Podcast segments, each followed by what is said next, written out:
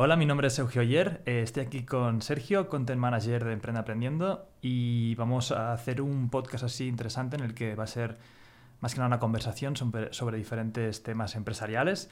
Yo la verdad es que también voy un poco a ciegas, así que Va a ser interesante, por lo menos. Así que nada, Sergio, dale. O sea, la idea básicamente es que estamos aquí compartiendo ideas, vamos a preparar un caso. Hemos dicho, oye, vamos a grabarlo aquí en podcast un poco, vamos a hablar y vamos a sacar insights interesantes. Y si le gusta, o gusta a todos, pues genial, esto lo seguiremos haciendo más a menudo, ¿vale? Bueno, ya me he presentado Euge, yo, mi nombre es Sergio, ¿vale? Me dedico un poco al tema de contenido aquí en Emprenda Aprendiendo. Y hoy vamos a hablar de un tema que se le ocurrió hace unos días es la pregunta de por qué una empresa compra otra empresa, ¿vale? Y nada, vamos a empezar escuchando qué tiene que decir el tema. Vale, lo primero es eh, la idea de esto que le plantea Sergio, que es para mí interesante, el sentido de que eh, es contenido sobre contenido. O sea, es un poco super inception, inception el tema, porque con Sergio hemos decidido, o sea, Sergio está escribiendo eh, guiones para Emprende Aprendiendo y ahora pues vamos a hacer mucho más contenido. Y la idea era, oye, ya que vamos a hablar de un tema y teníamos preparado ciertos guiones para el canal, bueno, canal, redes sociales, etcétera, em, que eran contenidos más específicos en los que sí que va a necesitar eh, quizá de mi input y mis insights para crear esa pieza de contenido lo más sólida posible. Y he dicho, oye, ¿por qué no en vez de hablar en una reunión sobre el tema eh, y ya está, y luego crea el guion, ¿qué te parece si la reunión esa la hacemos en formato podcast? O sea, es como si estuvieras ahora dentro de la sala de una reunión mm. creando esa pieza de contenido. O sea, vosotros apuntad todo esto porque si os gusta el tema de marketing de contenidos, daos cuenta que esto es contenido en audio, pero que luego va a ir a vídeo, que luego va a texto, y esto es una pasada, ¿eh? Así que, vale, va. Estamos hablando de eh, ¿Por qué, una, empresa compra, otra empresa? O sea, ¿qué, ¿qué, se le pasa a un CEO, a una junta directiva de una empresa para decir, oye, mira, esta otra compañía nos gusta, vamos a comprarla? ¿Esto es así? ¿Es de la noche a la mañana lo piensa? ¿No hay aquí un proceso, o sea, motivos? Vamos a empezar por el principio. Es que en cualquier transacción, o sea, comprar una empresa es lo mismo que comprar una manzana en el súper, eh, o comprar un ordenador, o comprar lo que sea. Lo único que comprar una empresa...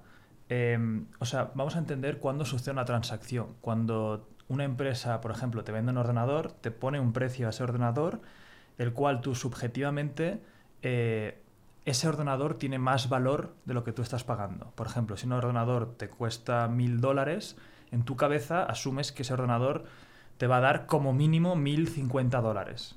¿Vale? Normalmente en tu cabeza es mucho más, porque por 50 dólares mm, no lo harías, pero no sabemos decir que ese ordenador en tu cabeza pues tiene un valor de 10.000 dólares, porque te va a permitir trabajar, te va a permitir estudiar cómodo, te va a permitir hacer ciertas cosas que te hacen la vida más fácil. Em, es muy fácil de entender este concepto de cuándo suceden ventas de ordenadores, porque muchas personas tienen ese gusto y entienden ese valor. Entonces es fácil ver por qué alguien puede comprar un ordenador. Lo que pasa es que cuando estamos hablando de una empresa, ese valor subjetivo de para mí este ordenador vale 10.000 y lo puedo comprar por 1.000 es mucho más difícil de ver. Pero es exactamente lo mismo. O sea, cuando Amazon decide comprar un e-commerce de eh, venta de zapatillas para niños pequeños, en su cabeza está pagando mucho menos de lo que para, esa, para ellos creen que vale. Eh, ¿Cuándo sucede eso? Y ahora dirás, ¿y por qué la empresa de e-commerce no, hace, no ve ese valor que tiene? Pues por muchas razones. Imagínate que tú empezaste una empresa de zapatillas de e-commerce en casa y, has ido escalando tu equipo y tienes un equipo de cinco personas. Vale, eso está muy bien. Has llegado a, un cierto nivel en el que esas cinco personas estáis haciendo todo lo posible para seguir creciendo. Em, y tenéis ciertos recursos, ciertas capacidades, etc. Y cierto conocimiento del mercado. De repente viene Amazon y dice, oye, tu empresa, ellos piensan, tu empresa en mis manos vale muchísimo más por varias razones. Primera de todas, esa empresa la puedo hacer crecer mucho más rápido porque tengo más distribución, tengo más conocimientos, tengo más expertos en el mercado, sé cómo hacer marketing mucho más efectivo, eh, tenemos más métricas de clientes, tenemos ya clientes que se compaginan con lo que tú estás vendiendo o, por otro lado, simplemente dicen, oye, tu empresa quizá en mis manos no va a ganar más dinero, pero va a eh, crear una estructura mucho más sólida. Por ejemplo, adquiero todos tus clientes, los cuales no solamente les podremos vender zapatillas, sino también les podremos vender todos los demás accesorios que tenemos para niños. O sea, aquí ya estamos hablando no solo de un valor, digamos, monetario, de decir de yo invierto en una empresa porque creo que me va a dar más en el futuro, sino un valor estratégico, de decir con esta empresa la mía se va a hacer más fuerte, pero es que también hago la tuya más fuerte. Exacto. Em, pero piénsalo siempre desde el principio, que se está generando una venta exactamente igual que la que si se compra a alguien un ordenador. Eh, porque el de Amazon dice, es que yo tener... Y luego hay que decir que esta empresa de e-commerce le puede decir a Amazon, vale, pues yo te vendo la empresa, normalmente una empresa se suele comprar por múltiplos de su facturación, si tiene cierto recorrido. Eh, si es una microempresa, se puede valorar de distintas formas, pero una empresa se suele valorar y depende del sector. Tú, por ejemplo, lo que haces es miras el histórico de ese tipo de empresas por cuántos han vendido. Vamos a decir que los e-commerce de ese tipo de zapatillas en los últimos años se han vendido por un múltiplo de cinco veces su facturación o un múltiplo de eh, cinco veces su beneficio. Eh, suele ser múltiplos del beneficio porque la facturación también pues Depende del sector, eh, también puede ser del beneficio. Hay del, de la facturación. Entonces lo que haces es, oye, pues en el mercado este tipo de empresas se suelen vender a cinco veces la facturación. las startups tecnológicas se suelen vender tan, por tanto dinero porque los múltiplos de su industria suelen ser súper altos. O las empresas de SaaS, de Software as a Service, ya que es un modelo de suscripción, em, estás comprando un activo que ya de por sí tiene muchos clientes que van a seguir en una suscripción, es un negocio muy estable. Un negocio de suscripción se suele comprar por siete veces eh, lo que está generando. Por, por esa seguridad de, yo te compro la empresa y sé que en siete años más o menos puedo recuperar mi inversión. Eh, pero claro, está el caso de que la empresa diga, no, yo te voy a vender la empresa por 50 veces mi facturación. Claro, es como si el ordenador te han dicho, te lo voy a vender por 10.000. Pues entonces no, para mí ya no vale eso. Se sucede la venta cuando el precio es el adecuado y ahora me dirás, ¿y por qué se vende a alguien la empresa? Claro, tiene que haber un encaje entre que yo te la quiera comprar y tú me la quieras vender. Eh, pues suele ser, pues, porque la otra empresa ya no ve que crece más. Imagínate que llevas cinco años estancados y estás ganando cada año un millón. Estás cansado, ¿no? Ya dices, ¿y yo para qué ¿Has probado todas las estrategias? No, quizá ya has probado todo, más o menos ya estás estancado llevas cinco años que ya no hay crecimiento, incluso algún año empiezas a ver un poco de crecimiento y dices, uy, esto va menos. Y te viene un Amazon y te dice, mira, te voy a pagar, si estás ganando de facturación un millón, te voy a pagar siete millones. Hostia. Y porque piensa que el millón tienes que pagar a trabajadores, hay un estrés, es claro. un follón una empresa.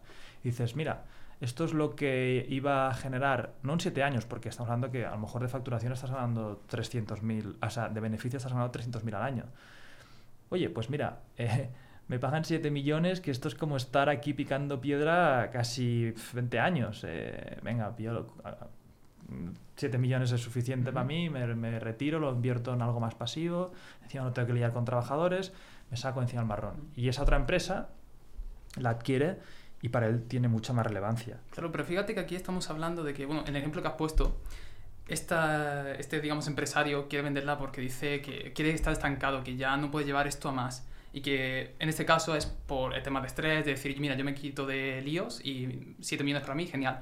Pero... O quizá, no es estrés, ¿eh? Quizá no es estrés, eso es lo que te iba a comentar. A lo mejor esta persona, imagínate, yo tengo una empresa que yo la empecé con mucha ilusión, con una misión, una visión, y digo, lo que estoy haciendo ahora, mis estrategias, no puedo seguir echando esta empresa para adelante. Tú fíjate, por lo menos yo lo veo así, qué acto de valentía decir, voy a vender mi empresa porque sé que esta gente va a echarla para adelante y va a cumplir esa visión que tenía. O sea, cuando hemos dicho del estrés es una categoría. una empresa se, vende por muchísimas razones.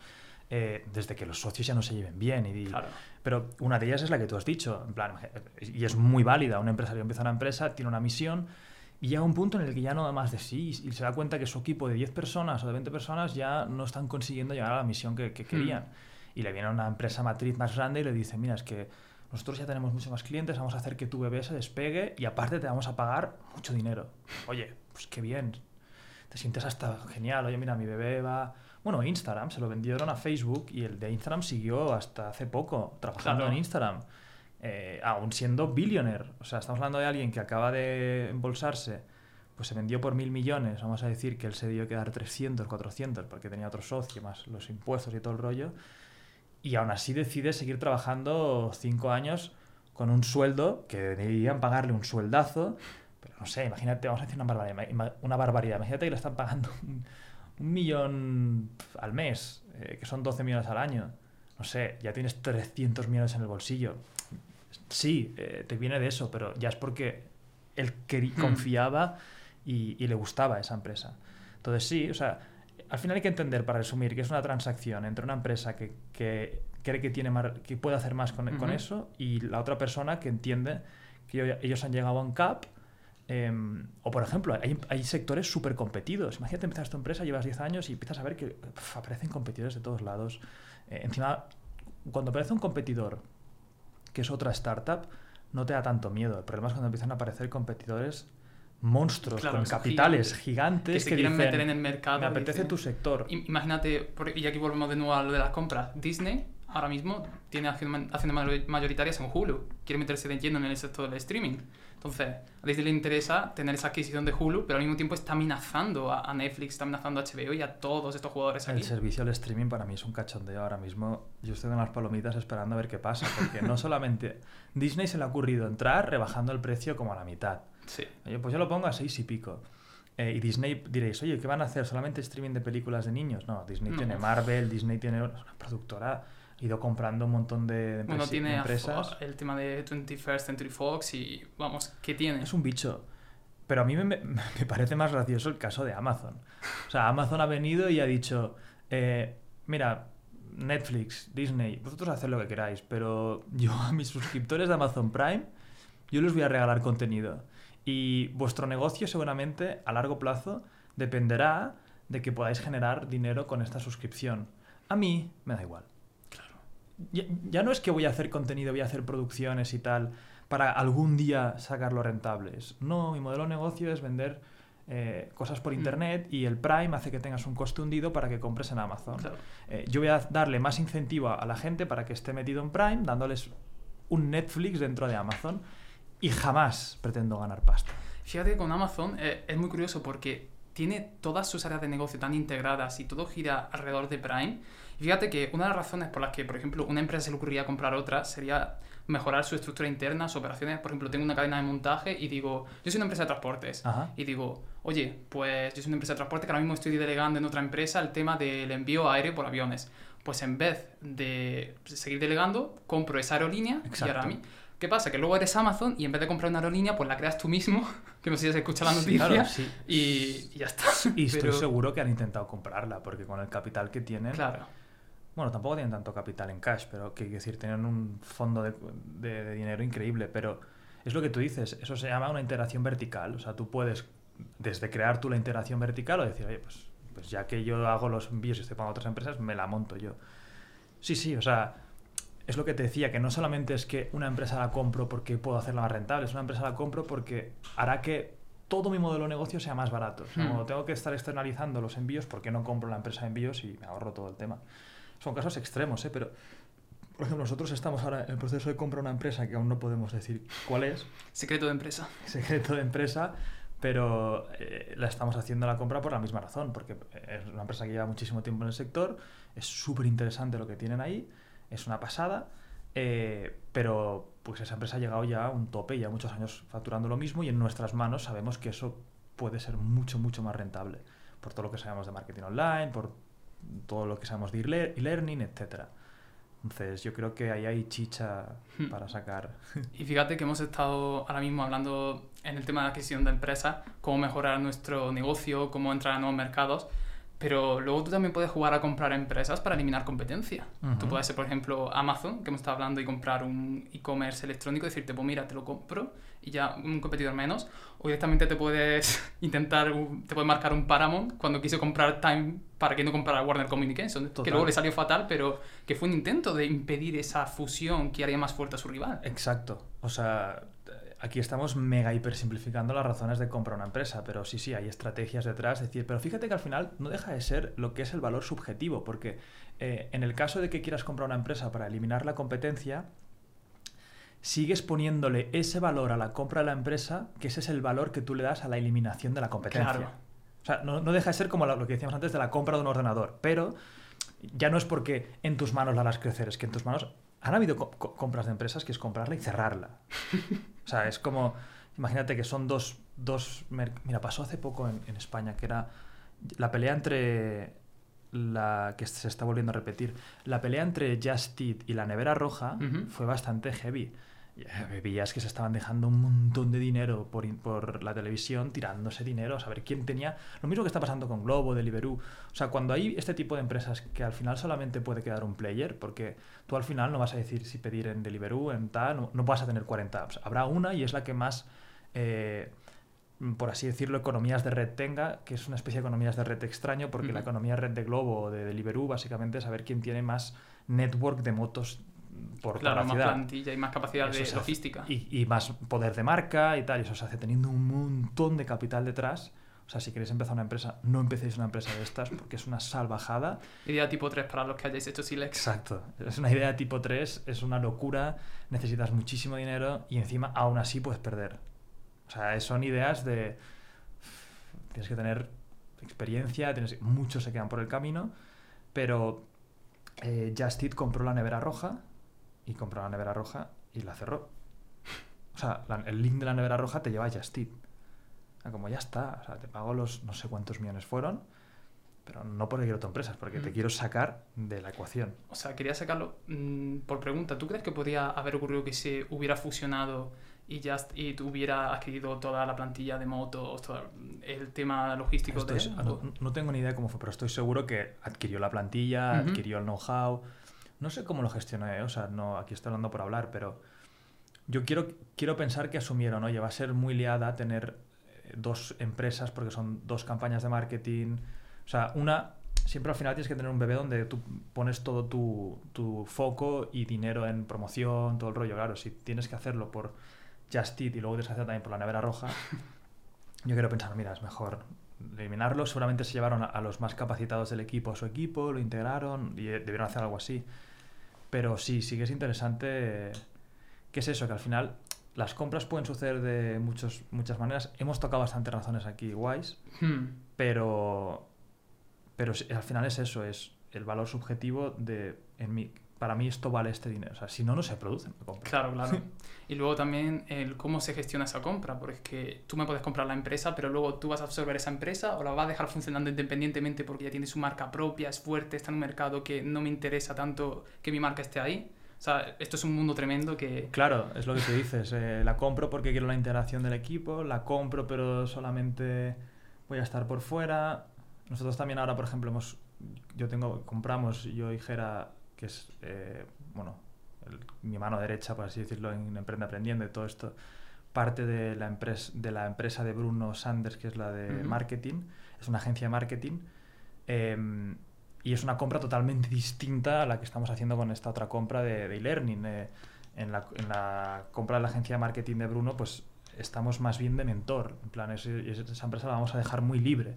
Y ya entramos muy diciéndole eso. Porque además no, no tenemos el, el mayoría, tenemos Claro, solo una tren- parte de la empresa. Exacto. Pero ya entramos en plan, oye, vamos a ser consejeros y vosotros quiero que hagáis vuestras decisiones.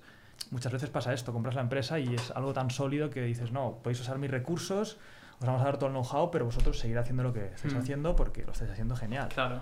Eh, yo os puedo aportar esto y esto y esto, pero ya está. Quiero hacerte una última pregunta, ¿vale? Que a lo mejor te pongo un poco contra las cuerdas, pero vamos a probar a ver qué tal. Hemos, hemos estado hablando de por qué una empresa compra a otra empresa.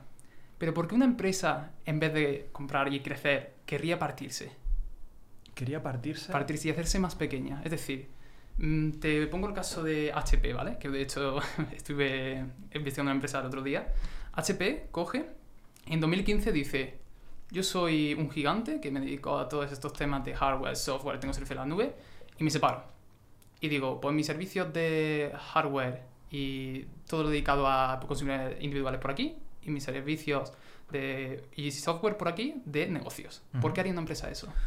A ver, yo tengo por lo menos claro en, en lo que, por lo que yo lo haría.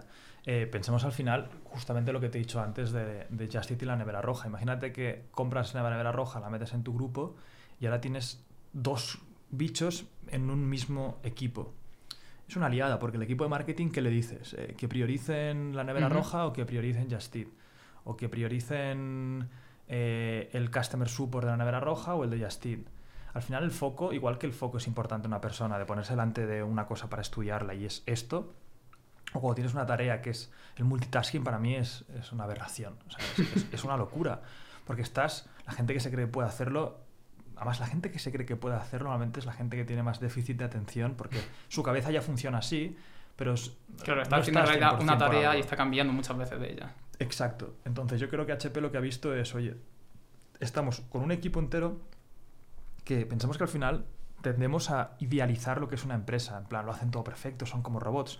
Una empresa no es más que un grupo de personas eh, que está intentando hacer lo mejor posible para organizarse y llevar productos a- a- y servicios al mercado y crear un modelo de negocio rentable alrededor de ello. O sea, somos personas. Claro, si tienes un montón de divisiones, un montón de productos, un montón de servicios, además que no tienen nada que ver, uf, llega a llegar un es un punto lío de que... cabeza tremendo. Claro. eh, es que pi- piénsalo, imagínate que el director de HP tiene que estar lidiando con decisiones de diferentes eh, campos. Uf, Pues se, se le debe saturar, y más cuando son cosas tan distintas. que has dicho? Que era servicios de O consulta. sea, lo que han hecho es separar su división de hardware, básicamente PCs personales y, e impresoras dedicadas a individuos particulares, por un lado. Y luego todo el tema que va dirigido a organizaciones, por ejemplo, hardware de servidores tochos, temas de servicios, SaaS, Claro, empresas, es eso que- por otro lado. Es que fíjate que no es ni siquiera el mismo avatar de cliente. No Claro. tiene nada que ver. Entonces, de marketing, estar lidiando con eh, empresas o estar lidiando con clientes, bueno, con clientes, probablemente con Claro. distribuidores. Es Es un que a mundo nivel de diferente. organización, a nivel de tal, y ya mola que todo el equipo esté pensando en los clientes de hardware o todo el equipo esté pensando en eh, el de esto HP. Por ejemplo, hicimos hace poco en el canal, no sé si te acuerdas, el caso de Intel Ujú. que también tenía su división de consultoría a grandes empresas Sí. y su división de los chips y tal. Ellos no, no sé cómo se deben de organizar, pero también me tendría sentido que tuvieran divisiones distintas. Por lo menos que, que si se ven en la oficina se puedan saludar, pero que no hablen tanto, Claro. porque son clientes muy distintos, no tienen nada que ver. Y luego también eh, pensemos, y seguramente habrá más razones que me estoy dejando, ¿eh? pero también puede ser, eh, imagínate que tienes que reportar eh, a bolsa a los inversores unas métricas. Claro, si una empresa, una empresa se ve arrastrada por una parte del negocio... Lo que pasó con Gap.